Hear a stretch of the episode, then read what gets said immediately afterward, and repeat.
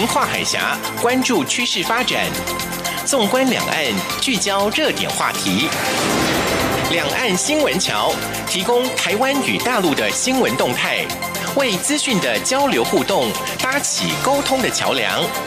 欢迎收听《两岸新闻桥》。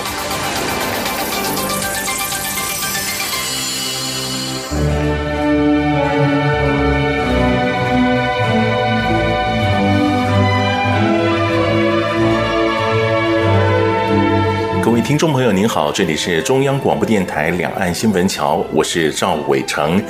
都到了十二月的中旬了，还半个月就要结束这二零一八年，总觉得日子好像过得挺快的啊啊，好像今年有些计划都还没有完成，新的一年就赶着要到来。不过呢，这些都是推脱之词，其实都是怠惰的心态作祟。自己没全心全力的去按计划进行，以至于许多事情呢都给耽搁了。如果还真的希望把计划给完成，那么还有半个月的时间，再努力看看，说不定呢，在剩下的半个月时间就把工作计划给做完了。说是今年剩半个月，半个月可好用了。我们是不是也利用这半个月的时间想想，明年呢，也就是二零一九年，该有哪些安排，该有哪些计划？而如何让明年的计划更有效率完成？做事方式是不是也要有所调整呢？我想今年剩下的最后这半个月，多想想，多反思，再来拟定计划。这样的话呢，明年执行计划时一定会更为顺遂的。好，我们来关心这个星期的重大新闻。一周新闻回放。两岸这一刻，新闻一开始来关心的是两岸非常关键性的人物，前海基会董事长江炳坤，在本月的八号晚间和友人在台北金华酒店用餐，突然的昏倒送医，送到台北马街医院急救，经过诊断为主动脉剥离引发心肌梗塞，但不幸并发多重器官衰竭。在二零一八年十二月十号晚间七点，安详的辞世，享受八十六岁。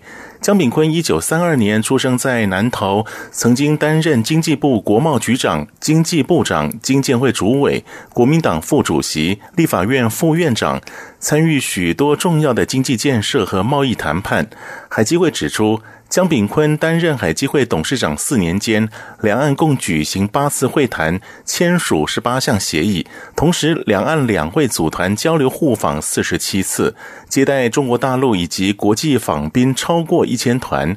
海基会董事长张晓月表示，对江炳坤辞世深感哀悼，他在两岸关系中扮演非常关键的角色，海基会成功执行政府交付任务，对海基会有很大的贡献。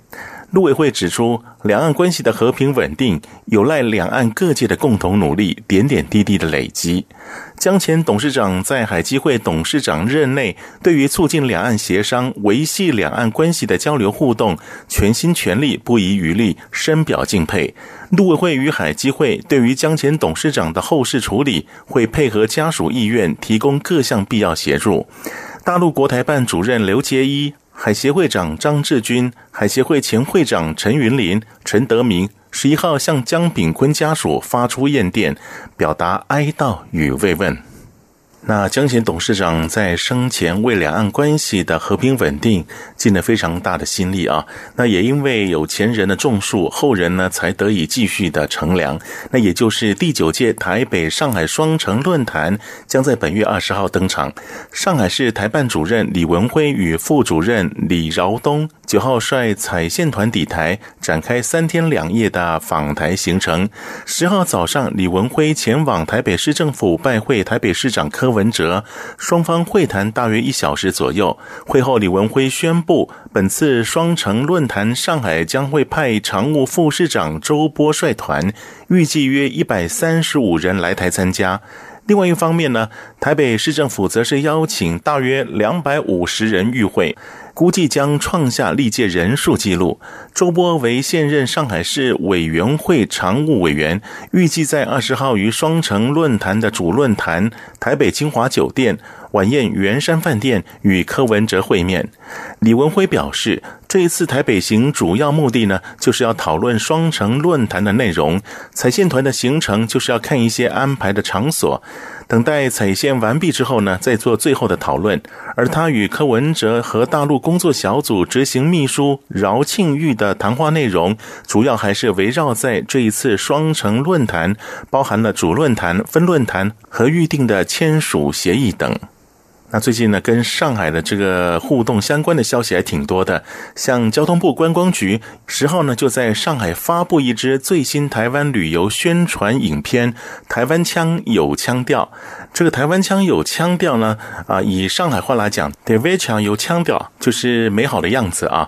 观光局呢，用上海话来宣传台湾的影片啊，可以说是最接地气的一种方式，展现了台湾的美食、美景还有人情味。观光局强调，这支影片呢，在上海三十个重要地铁站的站内大屏幕播放，就是要吸引旅客来台湾过冬，体验跨年、享受温泉以及品味小镇。观光局表示，目前大陆开放四十七个来台自由行城市中呢，以上海直飞台湾航班最为密集。那每一周呢，高达一百多班次，上海旅客呢，也可以轻松的到台湾来度周末。观光局长周永辉也指出，旅行台湾是一种享受，希望呢，啊、经过这一支具有话题性的宣传影片，提醒上海民众在选择旅游目的的时候呢，别忘了距离最近、体验最丰富的台湾。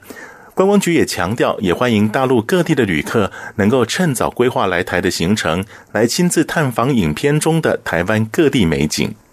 所以呢，真的要用上海话谢谢我们上海朋友小香弄。当然了，不止上海朋友，我们都欢迎各省的朋友来到台湾。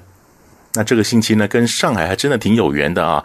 呃，不过呢，这个消息呢有点让人遗憾了，也就是烘焙面包界的台湾之光吴宝春，他到上海开店，那面包店呢也快开张了啊。本来是一件好事儿，结果呢，因为上海某个自媒体啊，他们就是发表了一篇饿死也不来大陆的文章啊，被酸民称为台独面包。大陆网民呢也发动要抵制拒买，吴宝春十号傍晚就发出了亲笔签名的声明，来表示支持九二共识。这话一出呢，也引发台湾网友的广大讨论。陆委会十号晚间对此表示，陆方在拼经济的头上强行套上九二共识的这个意识形态的紧箍咒，台湾人民绝对无法接受。那行政院发言人古纳斯十二号表示，中国政府企图改变台湾人民对于国家与土地的认同，吴宝春已经不是第一例了。行政院不评论吴宝春对外的公开声明，但呼吁中国政府紧速抛开九二共识的政治前提，才能真正促进双方人民友善的互动。所以呢，呃，其实我觉得好像这种事情呢，真的不是第一次了哈。那有时候网友在看一个人评断一个人的时候呢，不见得公平。吴宝春就是一个面包师，他什么都不懂。那他出身比较贫寒一些，靠着自己努力学着面包，后来呢夺得世界冠军。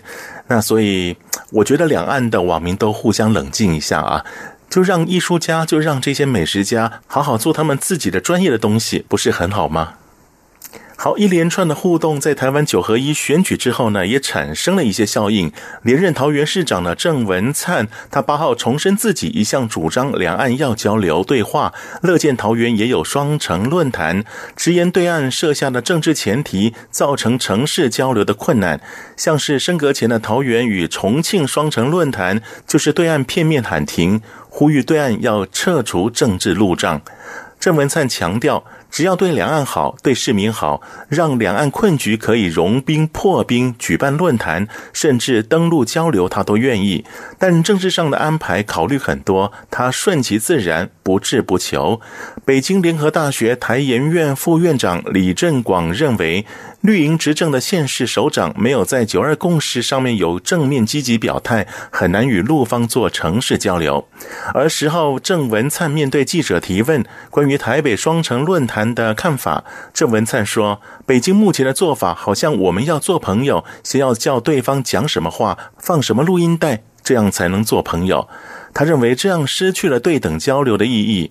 北京方面如果真心想要推动两岸交流，就不该局限在跟蓝营的县市交流，其他城市也表明交流意愿。他认为台湾已经把友善度提高到非常高的程度了。好，那我们也期待更多城市可以交流，那就是彼此尊重吧。接下来呢？我还是要说一次，真的每个礼拜都有这个新闻，真的是很严重啊！因为这个非洲猪瘟的情况在大陆还是持续的延烧。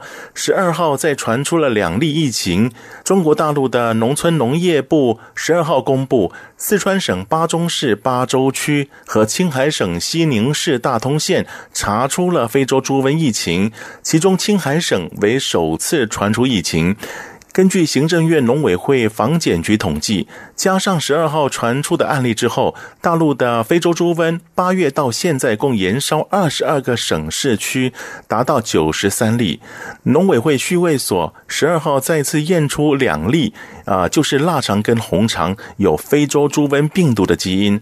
这是继十月三十一号、十一月十三号以及十一月三十号验出三例非洲猪瘟病毒基因之后，再次验出第四例。以及第五例，农委会表示，第四例猪肉制品腊肠是十二月一号由我们台湾的旅客从重庆携带进入台湾。那第五例呢？猪肉制品是红肠，是十二月二号由大陆籍旅客自哈尔滨携带进来。那都是由桃园机场入境的，同样遭到防检局新竹分局查获，已经裁罚一万五千元的罚锾。肉品呢，经过采样之后，已经没入销毁。农委会表示，为了达全民防疫之目的，共同维护畜产生产的安全，已经自十二月起，透过各直辖市、县市政府。针对我们台湾的两千零四十五场厨余养猪场，由环保机关等单位展开联合稽查。稽查重点是有无落实高温蒸煮的规定。至十二月十号，已完成稽查七百九十四场，其中五场不符合蒸煮规定，将由环保机关依废弃物清理法规定进行裁罚。农委会再度呼吁我们台湾要全民防疫，在境外疫情严峻之时，一定要配合政府防疫检疫措施，保护台湾的养猪产业。接下来呢，是译文方面的消息。第二届七彩云南相约台湾文化交流活动，继二零一八年云南孔雀舞以及非遗展演掀起了热潮，将会在春节再度盛大举行。首先在本月九号登场的是妙香秘境云南佛教艺术展，并且将举办四场的专题讲座，包括了云南省博物馆馆长马文斗。台大艺术史研究教授李玉民、云南省文物鉴定专家委员会秘书长陈浩、云南省博物馆副研究员等将会带来精彩的演讲。佛陀纪念馆馆长如常法师指出，这一次展览历经了一年半的策划，由人间文教基金会、星云文化教育公益基金会、云南省台办。云南省民族博物馆等单位合办。那这一次一百二十五件的展品中，阿剉耶观音最受到期待，全世界仅二十尊。目前大英博物馆、美国博物馆都有收藏，而云南省博物馆有九尊。这一次挑战最具代表性、状况最佳的来台湾展出。接下来是台资企业法兰茨十一号在北京举行光点计划成果发表会，邀请两岸的获奖学生代表受证。法兰茨指出，历经半年征件的评选，法兰茨主办的首届国际陶瓷设计奖学金光点计划，由来自两岸英法德意韩的十二名专业领域评委，从来自三十五国近四百件参选作品中遴选出百件获奖佳作，每件颁发约人民币六千元奖学金，希望借此点燃年轻学子的陶瓷创作梦想，并减轻在陶瓷学习路程上的负担。其中八件更获得法国艺术家协会青睐，受邀于二零一九年巴黎国际手工艺及创作双年展 Revelations 展出。以上是这一周的重大新闻。好，耶诞节也快到了，我们来听一首应景的音乐 Jingle Bells。稍后为您进行的是热点聚焦栏目。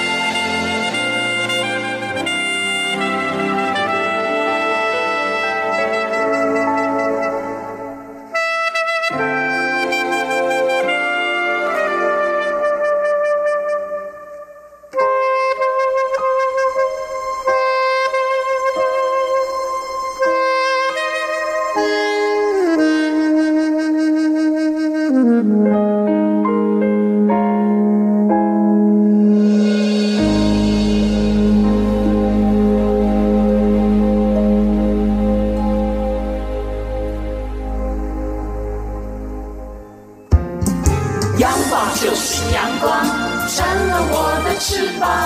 阳光就是阳光，人民自由飞翔。阳光就是阳光，世界在我肩膀。阳光是你，是我生命的翅膀。热点聚焦。根据二零一八年台湾一家人力银行，他们针对上班族所进行的上班族进修现况调查，有六成二受访的上班族，他们说曾经在工作期间也从事进修。这显示了上班族在面对竞争激烈的工作环境以及人生阶段有不同需求时，还是会以进修充电、学习才艺来应应瞬息万变的工作职场以及生涯发展与蜕变。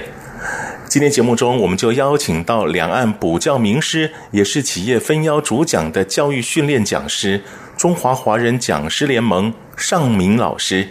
请他来和我们分享两岸上班族的进修学习情况。尚明老师你好，哎，伟成你好，在我们的周遭，不管是朋友、同事啊，包含我自己都是一样啊，就是可能在上班的时候呢，就找个时间去进修。像我研究所就是在职进修这样子啊，是。所以我想，呃，这好像是很普遍的现象。不过呢，有些朋友选择并不一定是大专院校，他可能选择的是民间的一些补习班的各种才能才艺的进修啊。对，我看目前大陆好像也这样子，对不对啊？是。那不晓得在大陆，呃，现在啊，这个成人进修。大概是以哪些领域比较多一点？因为一般来讲啊，大陆的企业是蛮重视他们员工的培训哈，哦，所以花蛮多钱在培训他们，所以分高阶、中阶、低阶会有各式样的一些课程。那么如果您讲的这个个人进修是偏向自己的话，嗯哼，那其实他们也是很风行的。也就是说，大陆的这些朋友呢，现在很热衷在于自我投资，就他们自我投资，投资在自己的脑袋，他们觉得这个是值得的，所以他们愿意花钱去做一些课程的学习。嗯哼，包含大陆因为他们的一些通讯软件的一些发达，跟他们支付的这个方便性，所以线上的学习也很发达。嗯哼，那么他们在学习的这个领域就其实蛮广的，包含其实现在他们物质生活慢慢提升了啊，经济水平提升，所以他们也开始去学。一些这个心灵啊、成长的一些课程，啊、嗯，然后包含一些技能的课程也有，比如说呃生活的技能，比如举例来讲，像现在所谓的扫除术啊、断舍离这个东西，嗯、这个主题就还蛮 蛮蛮夯的。是是是。那他们就是说，哎，透过这个食物的家里的这个层面的这断舍离，比如说你的衣橱啊，比如说家里我们很多大家如果结婚的男人，大家都会发现说，哎，家里太太这个衣橱然后都很满。那实际上呢，他们就是很多时候他们没有做好断舍离嘛，但要断舍离又又舍不掉，然后一直又会看到新衣服想买，那就有专门的一些课程在教大家如何去把你的这些衣橱做一个很好的整理。那透过衣橱的整理呢，你在心里面其实你有一些对应的区块，你就会跟着放下。就像我们有时候在过年过节的时候，在做一些大扫除的时候，是在整理一些旧东西的时候，有时候哎舍不得丢，有没有？对。但是一旦你真的把它下定决心把它清除掉以后，哎，你心里好像就很舒畅，因为你觉得那个用不到东西在那边放了几年了。嗯。好，但是下一个大决心。那像这类的课程其实就蛮多的，还有包含一些沟通啊，还有家庭教育啊、亲子教养啊，还有一些育儿啊等等，很广泛的这些课程，在大陆都非常的火红。是，哎，您刚提这么多啊，这个领域也太宽了吧？对对对。像有些人是回到学校去，有些人是在民间的一些补习班、才艺班等等啊。对。您刚刚又提到很生活的东西，连什么收纳、断舍离都也可以成为一个补习的一个项目啊。对，其实我们在大陆所谓认为认为的这个进修，其实它已经不一定是在一时一地坐在一个教室里面的补习了，是是，因为大陆的话人多地广嘛，哈，对对。那所以就是说他们的学习啊，有些好的老师，他们现在会把，因为有一些维课的平台，是，所以维课呢，就是透过线上的学习呢，对对对，啊，他可能不一定要离开微信，或者说在微信以外也有一些对应的 APP，他们上面就有一些学习的课程，对对，那有视有视频的，也有音频的啊，这样的一个课程。那透过这样的方式，他们在学习的时候，他们就可以选择，哎，他们想要去学习的老师，嗯、哼哼就不会受地域的限制。Uh. 因为就好像我们在台湾早期，其实我们补习班也是打名师牌。那名师牌就有一个局限，一定是区域型的，就是说家长要送去，比如说台北市啊某一个老师上数学课或英文课。那可能他哪哪怕他在这个呃台北县啊，或者说是在这个比较偏远的地方，他可能都要开车把孩子送去那边学习。但是因为现在大陆线上学习的平台很多，所以一旦有好的老师，那尤其线上的学习呢，他们又降低了这些场地的成本，所以又可以把课程比较平价的回馈给顾客。嗯。那这些顾客呢，他可能花人民币呃一九九、二九九，他就会学习到一个主题性的一个系列性的课程。透过这样的一个课程学习，就可以在他某方面的这些技能有明显的一个提升。嗯嗯。那他们也会做一些。些呃提问的一种方式。那大陆有些平台，它会让人家，比如说提问，提问之后呢，老师可以选择回答不回答。嗯哼。那比如说有些提问的平台呢，它是要你收费的。嗯。比如说我就花人民币十块钱跟老师提一个问题，提了这个问题之后，那万一老师没回答怎么办？他会退那个平台会把钱退给你。哦。那老师如果回答了以后呢，老师回答之后呢，他就把这个钱收走了。但是呢，有同学看到你这个提问觉得很有意思呢，他可以选择要旁听，他可以付一块钱听老师回答这个问题。哦。他如果付了这一块钱人民币呢，这老师跟你对分。啊，也就是说，你可能问了这一个问题呢，啊，你花了这个十块人民币，是，但是可能有一千个人呢，花了一块钱去听了你问的这个问题的答案，是，然后呢，你就这样子，因为这样子一千个人听了，所以你就分了五百块回来。这个学习真的是无国界了啊、哦，对，而且这种交易方式模拟现实状况，而且更更为实际了，对不对啊？对对对，所以不管是授课的老师或者是学员，都可以在提问当中啊获得很好的一些收益，那其实就是一个正向的循环。是，那所以身为学生，他。本身在学习当中已经有所收获，嗯哼，那二者又是他在提问的环节里面，他自己有收获之外，也可能对他的这个经济有一些其他的效益。像我之前访问我们台湾的一位说故事专家张爸爸，他现在人在大陆发展，也是用您所提的方式，线上的 App 等等，对，造成蛮大的这个反响的。对，那我想大陆已经呃目前是这样的一个进修状况，那我们台湾呢？我们台湾线上还不是很发达了，现在其实有好几个平台都在做所谓线上的一些教育啊平台，那通常是用视频的方式，因为台湾呢我们在学习还不太习惯说用音频的学习，那大陆的音频跟视频的学习平台都已经非常广泛了。哦。那台湾主要不流行的原因，我认为是在支付的习惯上面，因为大陆的话呢，微信支付跟支付宝整合各个平台都已经非常方便，对对，所以你透过微信，你一看到一个好的课程，直接微信就把钱打出去，你马上就可以立即的。收到这样的一个学习的开通，而不用再等待。嗯、那甚至你半夜失眠，哪怕你可能半夜两三点起来，哎，睡不着觉，哎，看到一个主题不错，哎，觉得说，哎，怎么样去增加？比如说最近在为亲子沟通，小孩子叛逆啊，在烦恼，那看到一个亲子沟通不错的一个议题，于是你就付费，马上就可以学习，所以没有时间差。对，嗯，是。您刚刚特别提到，大陆这些年轻人、上班族，他们进修有一种心态是自我投资，对不对啊？那可不可以再帮我们详细介绍一下？呃，除了自我投资之外，有没有其他动机？包括我们台湾的这些朋友，我相信也有很多朋友，他们也选择啊、呃、不同的情况之下去进修，那他们的心态又是如何呢？OK。大陆的自我投资啊，其实我统称自我投资，但是背后他们的动机很广泛。比如说，他们有教人家，比如说现在因为宅男宅女很多嘛，对不对？嗯、那很多男生要去追女生，他可能不善于沟通啊，嗯、有专门教人家怎么去追女朋友的、啊，哦、怎么在这个约会过程当中开启话题啊，啊等等的，或者说怎么去经营婚姻关系啊。那这些东西都是对他们来讲是自我投资，对自己在某一个方面的需求有所获益。嗯、那所以他们会愿意在自己所欠缺或自己希望更好的这个领域啊，去做自己的投资。可是台湾呢，说实在哈，某种程度也是政府照顾台湾人民太好了，就是很多时候政府呢都有很多的一些免费的一些课程，或者是一些酌量少量收费的课程，比如说一个晚上三个小时的课程，学一些什么创意啊，还是沟通啊，亲子这种课程。所以如果你在大台北地区啊，那如果你今天晚上觉得无聊，想要一个主题来学习，可能免费的课很多，然后两三百块的课也一大堆。所以愿意去花钱去投资在比较专业的课程上面呢，就比较少。可是，在大陆呢就不一样哦。大陆有一些他们，比如说我说企业虽然投资他们员工在管理啊、领导还是一些实务的技能上面已经有一些课程的投资了，可是大陆的这些人人民啊，他还是很愿意什么在。这个下班以后的时间，自己投资自己，因为他会觉得说，有些课程我觉得不错，但是公司要整体来做一个采购，可能不太容易，他可能自己去学习。那他们在学习这些东西，比如说呃进阶的一些业务技巧啊，还是进阶的一些电脑的能力啊，那他们的这个课程哈，如果一天的课程哈。最低的收费大概是一千九百八，但是人民币哦。哦哦，人民币啊，人民币哦。所以你这样换算成台币的话，大概也至少九千块了。嗯嗯嗯。可是台湾，你如果说现在要一天的课程呢，大概收费哈，你超过一千六，一天的课程收超费超过一千六台币哦，就很难招生了。他们会觉得说，我职场上的能力是公司应该负担的事，所以他不愿意在公司以外的时间自己花钱去投资在这方面。他会觉得公司应该花钱来培训我，是，所以他自己愿意去去去学习的领域，通常就比较偏向两个领域。我的观察了哈，大概是投资理财方面，跟这个个人成长方面。哦，那又以投资理财的这个比例比较多。那投资理财又很广泛啊，比如投资房地产啊、股票啊、基金啊、期货啊，甚至有一些说实在一点，就是说大家在寻找机会过程当中，有的时候也会去听一些呃所谓的资金盘啊，甚至误入一些诈骗的一些一些管道。那包含呃有一些东西，当然是个人的看法了哈，就是比如说呃虚拟货币。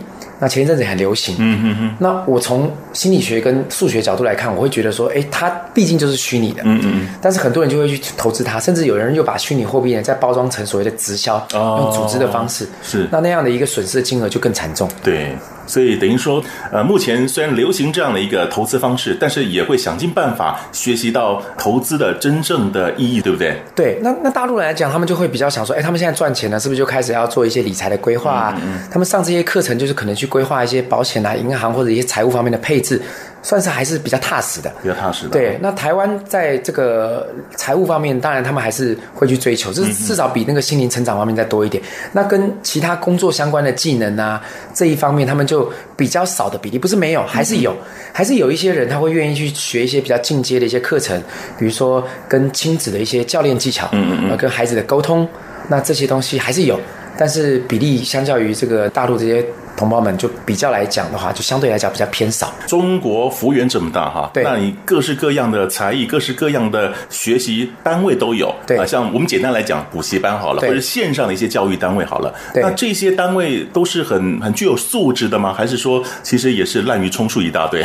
哦，其实，因为其实从大陆的这个经济起飞这么快来讲哦，当然您刚刚所提到滥竽充数的也是占相当的比例啦。也是有哈。其实我觉得大陆人的这个呃企图心很强，嗯嗯嗯，所以有的他在比如说他有呃比如说以我我长期在观察几个几个单位了哈，有一个是在做家庭教育的，那做的还蛮好的，但是他们的子弟兵呢就很容易自己出去呢。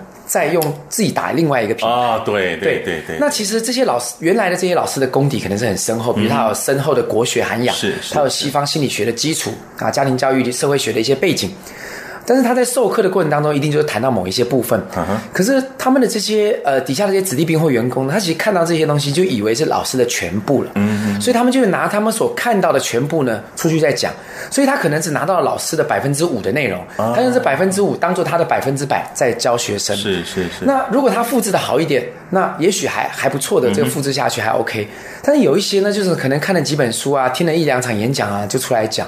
那这其实也不是说大陆才有的问题，在台湾也有哇，半桶水一大堆啊！对对对对对，就是我也遇过那种，就是有知名的那种形象管理大师，那种课程真的是很具水平的，嗯嗯，嗯，收费比较高了，它是有价值的。那么有些人呢，他就收上了这个两百块或三百块一堂讲座，嗯嗯，哦，他就出来开了一系列的课，然后我就觉得说，哎，怎么会这个样子？然后他的穿着什么东西都有点太 over 嘛，嗯嗯，我觉得奇怪了，不管是谈吐啊、穿着啊，还有在。形象的包装上面好像都不算是大师等级啊，但是他就说他是大师等级的。然后后来我去了解哦，他上过大师的一门讲座，两小时的课哦，这样子啊？对，那就出来他就规划了大概几十小时的课程，我就觉得说哇，那这个西式的也太厉害了，太厉害了。所以我们大陆有一句话叫干货嘛，啊啊，对对对，是是。所以就是相较于这种灌水的，就是说啊，我拿两小时的内容把它包装成二十小时的课程，有没有？就加一些呃操作啊、问候啊什么等等的这些，就变成一个两。三天的课程，那我会觉得这种西式的课程在台湾也有，但是比较偏少数了。是，是。那大陆因为大家企图心很强，就希望说啊，自己也可以是一方之霸，不要这个人家说宁为鸡首不为牛后嘛。对对。所以就就有可能自己出来各自立门派。是，对对，也会有这种。那像您自己呃，也是家教，也在补教业啊担任老师一段时间，所以您长期这样观察下来，我们台湾的补习这个行当里面，这些业者会不会素质比较高一点？哦，如果以整体来比较来看的话，台湾的补教业确实他们的素质会比较高。嗯嗯，那但是大陆他们的这个复制学习能力也很快。跟如果两岸来比较起来的话，我会觉得说，其实补习教育哈，其实大部分如果以学科来讲，其实两岸都还是偏所谓的填鸭式教育。嗯嗯嗯。那这个没有办法，这个是在升学教育的这个体制之下很难避免，因为。填鸭式教育会让学生的成绩进步的比较快。那在这方面的话呢，大陆它的发展又更厉害，就是说他们很善于去编一些口诀啊，还是一些记忆的方式。哦，对对对。所以他们的填鸭其实跟我们比较起来，其实更高干一点。对，就是让学生背的东西可能更多。是，但是如果以这个辅导的水平跟整体经营的这样的一个成熟度来看的话，嗯、台湾的这个补教业还是跟大陆比较起来稍微有一点点的优势。这样子、嗯，因为我觉得就是说，除了学科之外的一些补教啊，对，像我也上过一些自我成长的课程，也都是什么国际的大师引进为台湾的这样子的情况。哦、好像目前呃，像这样的业者，像我们台湾很很知。知名的黑幼龙也是嘛，对不对啊？对对那他现在也在对岸，他们也有他们的据点。我的意思就是说，那是不是我们台湾这个跟国际接轨的这个部分，在个人提升也好，个人成长也好，或是一些技艺的学习也好，我们走的比较快一些，是不是？对，其实台湾的这个进修一直走在大陆之前，嗯嗯。但是为什么台湾的业者都会想到大陆去发展？因为市场一方面市场太大，嗯，二方面大陆的这些朋友呢，他们在自我的学习还有自我的投资的意愿的积极性上面比较高，所以在那边呢，就是说你在台湾，你可能要。花好几场的这样的一个说明会，不管是免费的还是低价的这个说明会，可能才能开到一班。可是你在大陆呢，你可能一场说明会可能就招到好几班，嗯，甚至出去他们学员还有口碑的散播，对，有后续的一些效应。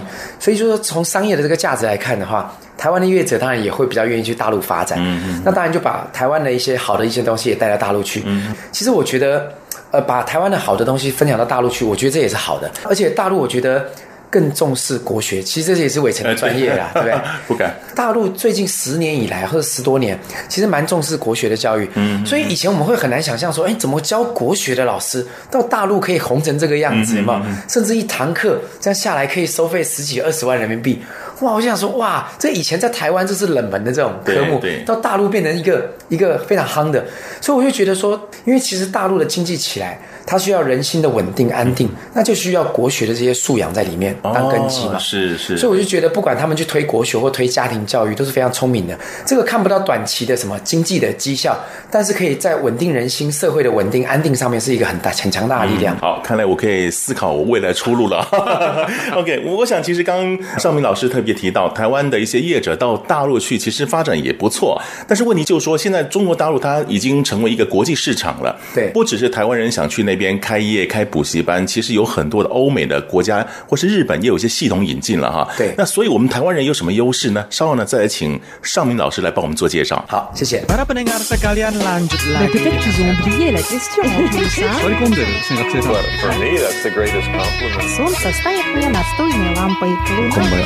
无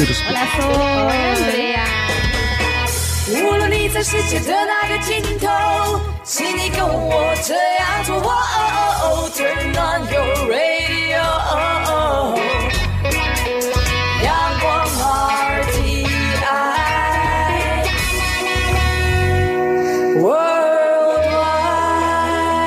央广联系世界的桥梁。听众朋友，这里是中央广播电台两岸新闻桥，我是赵伟成。节目当中，我们访问到的是两岸名师尚明老师。尚明老师啊，您刚刚提到，就是说大陆的补教市场才艺的学习还是蛮蛮夯的，蛮热门的哈。是，而且呢，有些台湾人到大陆去开业，算起来也蛮成功的。像我们之前访问您的时候，也提到徐伟老师也是，对不对啊？不过您也提到，台湾人到大陆去开业，当然成功的不在少数，我想铩羽而归的也不少哈。是，那加上现在中国大陆已经是一个国际市场了，那有很多的外国。这些教育系统也引进了中国大陆，所以，我们台湾人其实进到中国大陆的市场也是竞争啊，对不对？那我们台湾的业者他们有什么样的优势呢？台湾当然有台湾的这些经验啊，不管是在教育理念啊，在经营的这个文化上面啊，带过去是有优势的。但是过去要经营成功，绝对不能只拿台湾这一套完整的复制。为什么呢？一定要做在地化的调整。比如说，现在的大陆的补教以补教业者哈，不管是升学的补习班或才艺的哈，那基本上他们都会在涵盖线上的。一些呃客服的一些动作，什么叫线上的客服呢？比如说每一个导师呢会把班上的学生呢组成一个微信的一个小群，哦，那可能要求，比如说我讲举例是英文好了，假设是一个英文的一个补习班，嗯、那这英文的补习班呢，老师可能就会回去呢，也许就哎这一周的这个阅读或者是绘画的一些练习，那会要求说，哎学员两个两个配对哈，每天呢。大概什么时间，大家就互相打微信呢，稍微做一个联系，然后可能就要发练习他们发音啊，所以可能就在这个微信群里面说啊，大概几点以后呢，大家就在这个微信群里面哈，去念一段这个英文啊，朗诵也好，或者说用英文讲一下自己今天的这个心情也好，训练比如英文的口语表达，那就透过这样的一个设计，那学员就在里面就分享，他就英文可能讲个两三分钟的这个内容，那录进去，录进去之后呢。这个老师辅导老师呢，就可以透过在微信群里面，因为都会留下来，他不一定要及时，那他就可以听到说，哎，这个老这个学生讲的怎么样，他就可以及时给他做一个反馈点评。是是是。那如果台湾的经营者过去没有这样的思维的时候，他还是以实体的为重的时候，那这样就不行。所以我们在大陆其实已经讲线上线下一定要整合，线下的这样实体的班级要做线上的一些辅导，线上的课程呢要做实体的见面会。就像我刚刚讲说。啊，大家学什么断舍离还是沟通啊什么？哎，所以一个老师在线上开一个这个微课程，可能全国呢有十几万的这些学员粉丝，嗯嗯，那他可能就偶尔要就去这些一线城市啊，北上广深就开这些粉丝见面会，有没有？一去可能就两三百人啊，事前先预告啊，酝酿啊，让他们来来现场跟老师互动啊，所以线上线下呢要做一个整合。可是如果你传统，因为台湾线上的这个平台毕竟不是大家那么习惯。好，虽然我们这个所谓的 YouTube 线上免费的学习资源也蛮多的，但是其实大部分人还是习惯面授的，因为面授的会有一个互动性，有一个即时反馈。那所以，如果他只把台湾这个东西带过去，没有加上线上线下的一些整合的话，那在那边是不 OK 的。一定要整合在地的一些文化跟形式做一个调整，才有办法在里面做好良好的生存。是，所以呢，整个现在的这种教学模式跟传统已经完全不一样了哈。对，就是说，因为其实如果你只是用传统的这种模式的话，其实。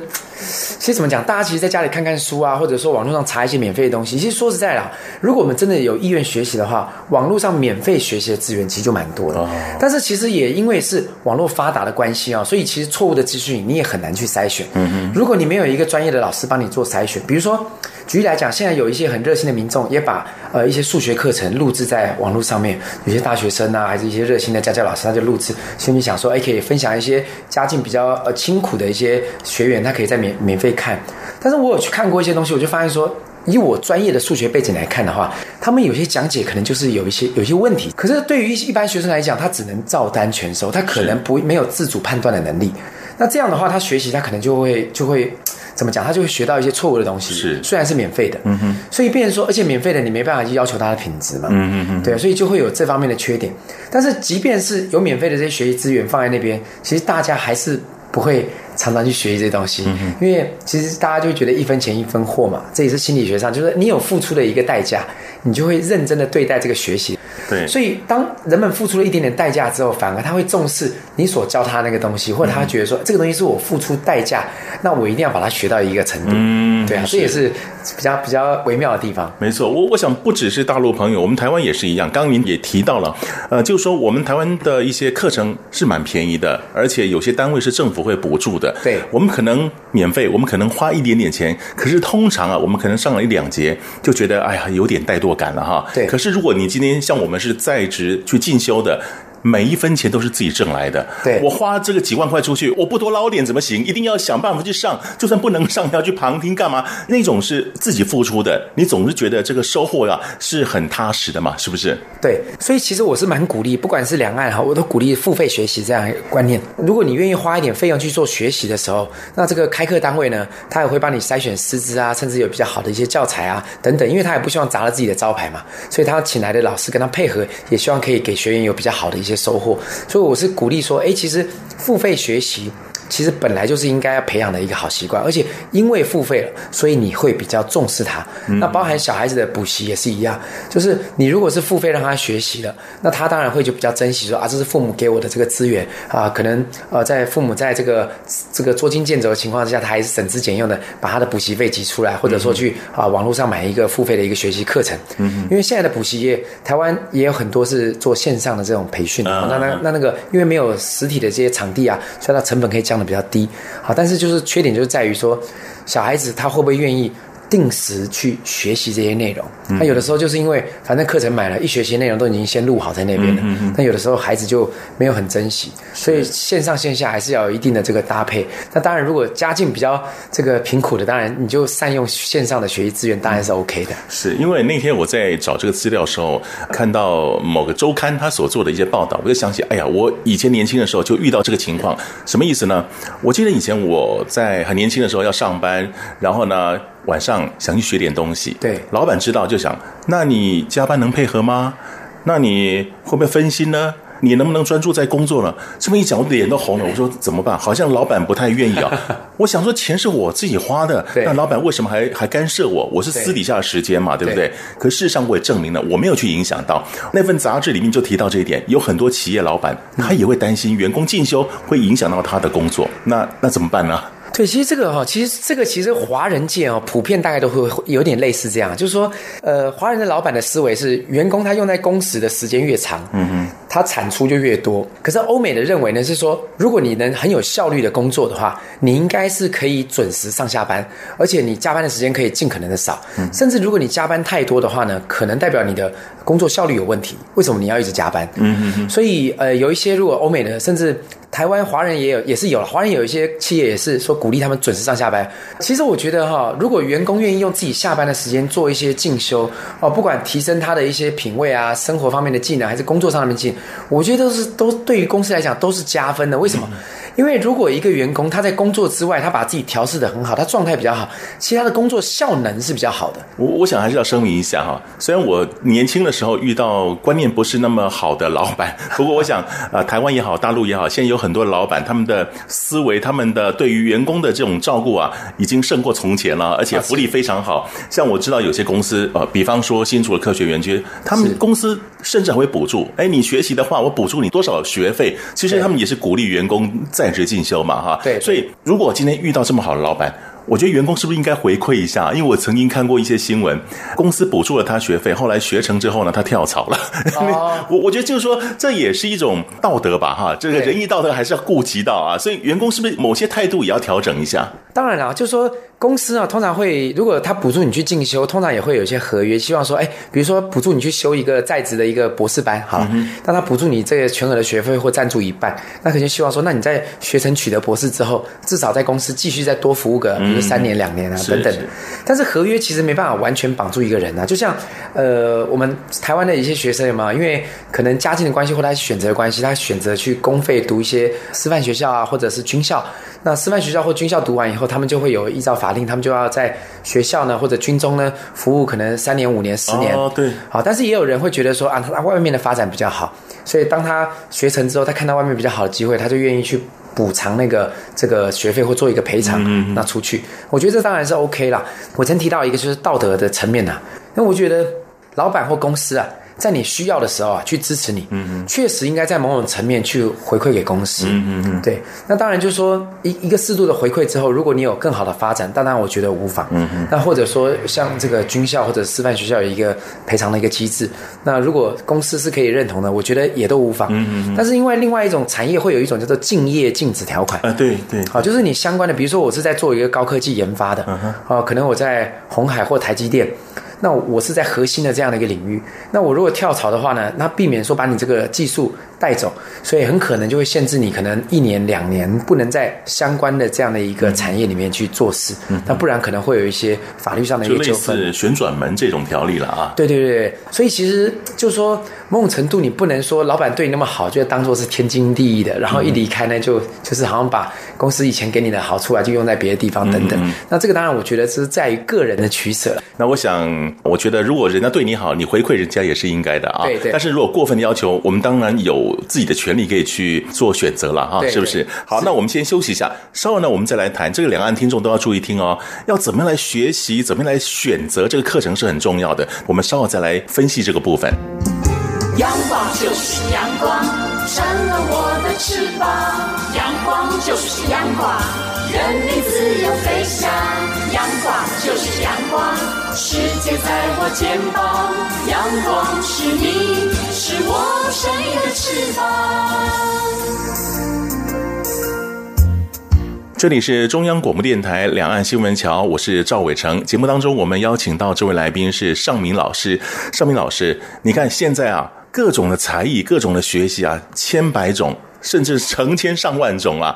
那我先要花钱去学习，那到底我是要为了学历呢，还是我要为了我自己的兴趣呢？还是说公司有某种需求，我要去培养这个能力？到底要怎么去支配我的时间啦、啊，包含我的金钱啦、啊，包含我的学习项目呢？呃，其实我觉得哈，就是说，呃，哪方面去怎么选择，我觉得这当然可以取舍，但是我觉得先以有用为主，也就是说，哦、因为有的人他。呃，会追求形式上的一些文凭啊、学历，那文凭学历的话，就要看你所在的这个场域，它到底需不需要。比如说，我以前有一个学生是学校老师，国小老师，那他当时呢就想要考一个这个硕士的在职进修。那取得硕士之后呢，因为学校老师的薪资跟他的学历啊，还是会有一个级别的一个差距，大概差个七八千块台币哈。嗯嗯，那有的人就会为了这个方面，他就去做一个进修。但是我会觉得说，这样的一个进修啊，比较比较空泛啦，就因为你当然对他来讲是有实质的帮助。对。但是我会觉得说，如果比如说呃你在你这工作领域里面，不管任何的专业啊，还是沟通啊，还是这个方面的这些实际的需求，如果在这课程里面是可以比较有用的话，那我觉得是比较好的。那其次才去追求一些形式上的，比如说有些人的学习，他不是为了学习的内容本身，而是为了去结交人脉。所以您可能有听过说，在台湾台大或政大这 EMBA 班，呃，是很很难进去的。是，然后大家挤破头也想进去。那通常进去的这些人呢，都是知名公司的这些总经理啊、副总等级以上的这些这些人。他们进去呢，其实是要交朋友，甚至呢去挖角高阶人脉啊。那他们的背后的目的当然就不一样。那你说他们学这个值不值得呢？也许他挖角到一个高阶主管，可能可能很值得，挖角到对的人。所以我觉得每一个取舍不太一样。但是你说，比如说要学习是呃应用在工作当中的，还是说家庭的，还是生活品味的？我觉得这个啊，就要看说，如果假设我们在工作上面有明显的一个欠缺，而公司又没这方面培训的时候，那你又愿意自我投资，那我觉得投在这方面很好。但是你如果比如说，你公司虽然这个你的技能还是一些这个专业有所这个欠缺，可是你已经花很多的心思在工作上面了，你可能在生活的这个空余的时间都已经比较处于焦虑啊，在烦恼下班以后还在想公司的事情了。那我就建议你去上一些比较生活品味啊，让你如何过好生活的这样的一些课程，做一个平衡。因为我们人如果都一直往某一个极端走走走走走到一个极致的时候，你很可能 会发生什么事情不知道。也许你不一定精神崩溃，但是你可能会被免疫系统失衡，会不会产生一些身体上面的问题？我觉得都是另外要考考虑的点。所以我觉得就是以实用跟生活的这个平衡啊，去一个跷跷板，自己去取。取取得这样的一个一个想法，那当然就是另外就是你在学习的费用上面有没有公司补助，或者是全额自己来支付？那你的这个意愿度上面，那自己做一个取舍。我觉得这个并没有一定的标准答案。嗯嗯，是。呃，其实我想提到了这个进修，刚刚您也特别提到哈，某些额外的这个像人际关系，你就获得到一些啊、呃、新的增进了嘛，对不对？对。那到底学习还有进修，它的收获是什么？我想到就是啊、呃，可能知识啊，啊、呃，可能才艺啊，哎，还有这个人际关系啊。对，那除此之外，您觉得进修最大的意义是什么？可以得到最大的收获是什么？其实我觉得进修啊，就是学习这个本身啊，其实它最大的好处就在学习本身。为什么呢？哈，因为其实像有人会觉得说，哎，我这个大学本科出来以后啊，好像大部分的人做的跟他的专业科目都没有关系啊，那干嘛要去学习？我说，其实大学在训练你很重要的一个就是自主学习的能力。其实我们在出社会之后，发现说很多东西都是不断的产生。以前我们可能都没有接触过，或者因为呃时代趋势的变化，很多哪怕是教育对小孩子的这些教导。而且他们产生很多新的东西，你如果没有去了解的话，其实会很难跟他们沟通。所以你要保持一个学习的一个一个这个状态。那学习当然不一定是花钱去外面学习，你可能看书，呃，其他的一些体验式的一些学习，这些都是学习。所以我说，学习本身的学习这个好处有一个很大的能力，就在于说你会保持学习的能力。因为你想想看啊，现在如果你十年都不去学习，不管没有读书也好，没有看看翻一些杂志或上网也好，都没有去上一些实体或线上的培训。训也好，那么十年之后，你想要去学习某一个东西的时候，你可能发现说，好像 脑袋好像所谓的生锈卡卡的，就是不知道怎么去学习。所以我觉得保持在学习这个状态本身就是好的。但是我觉得如何去筛选好的课程，就是我会认为它能不能用，还是它比较偏学理派。嗯嗯，因为我觉得学理派。不是说没有用，而是说学理派你可能在做学问或者建构一个框架，你要去讲一门课可能有帮助。但是你学习到这个东西，能不能在生活或在工作上很务实的落实？比如说谈一个呃非暴力沟通，还是跨部门沟通？那谈了很多理论，但实际上我们在跨部门的沟通的时候，我们可不可以应用出来？嗯能不能真的解决我们跟同事之间沟通上面可能产生的一些信件或化解一些矛盾？那我觉得这个东西是比较重要的，所以有用。比他的这个背后的理论的完整性啊更重要的。哎，让我想到前几个礼拜我在碰到一位中学的历史老师，他自己可能是兴趣吧，或者说他对那个领域产生了学习的欲望，就是所谓的像很流行什么 VR 这个东西。最后他把 VR 跟历史结合。外教学的时候呢，当然尽量去。可是有时候碍于环境或者碍于天候的关系，没有办法出门。他把那些 VR 这个让学生一带可以感受到某个历史古迹的一些情况。你看这多好，整合而且跨界的嘛，对不对？对，所以现在啊，很多的领域啊，其实我们都讲说跨界学习或跨领域的人才。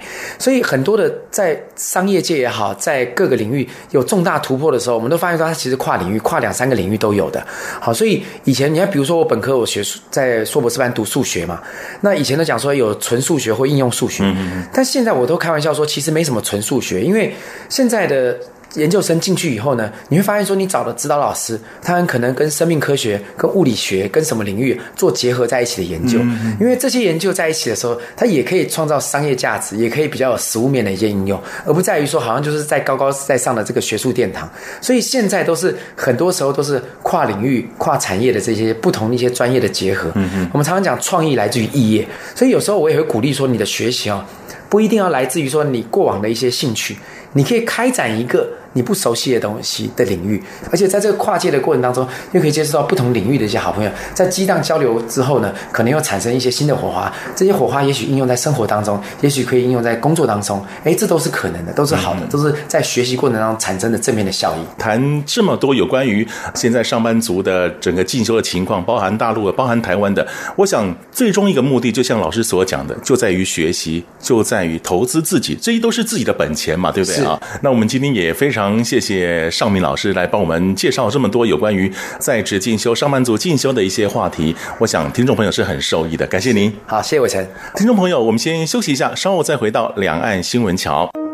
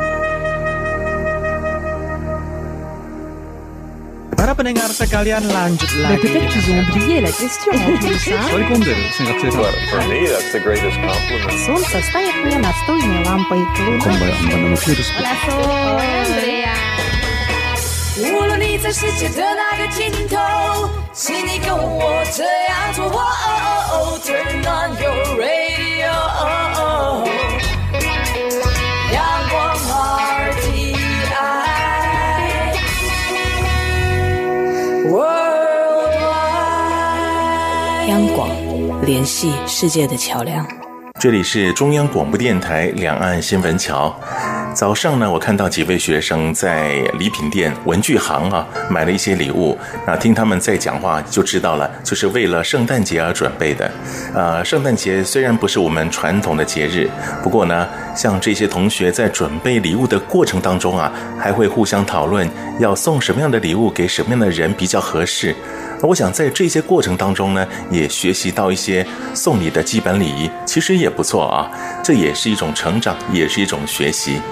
当然啦，在生活当中或是你的工作职场上，送礼呢，不见得是件好事。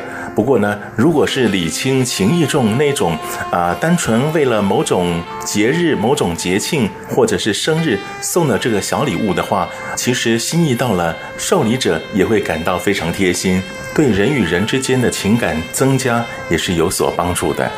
尤其早上让我看到这些学生，可能用的是很少很少的钱来准备礼物。不过呢，你可以感觉到这一些学生真的是很用心了。各位朋友，您的圣诞礼物准备了吗？可以好好想想要送什么礼物了。好，节目又到了尾声，又要跟您说声再见了。别忘了下个星期同一个时间，请继续收听《两岸新闻桥》。赵伟成祝福您有个愉快的假期，再会。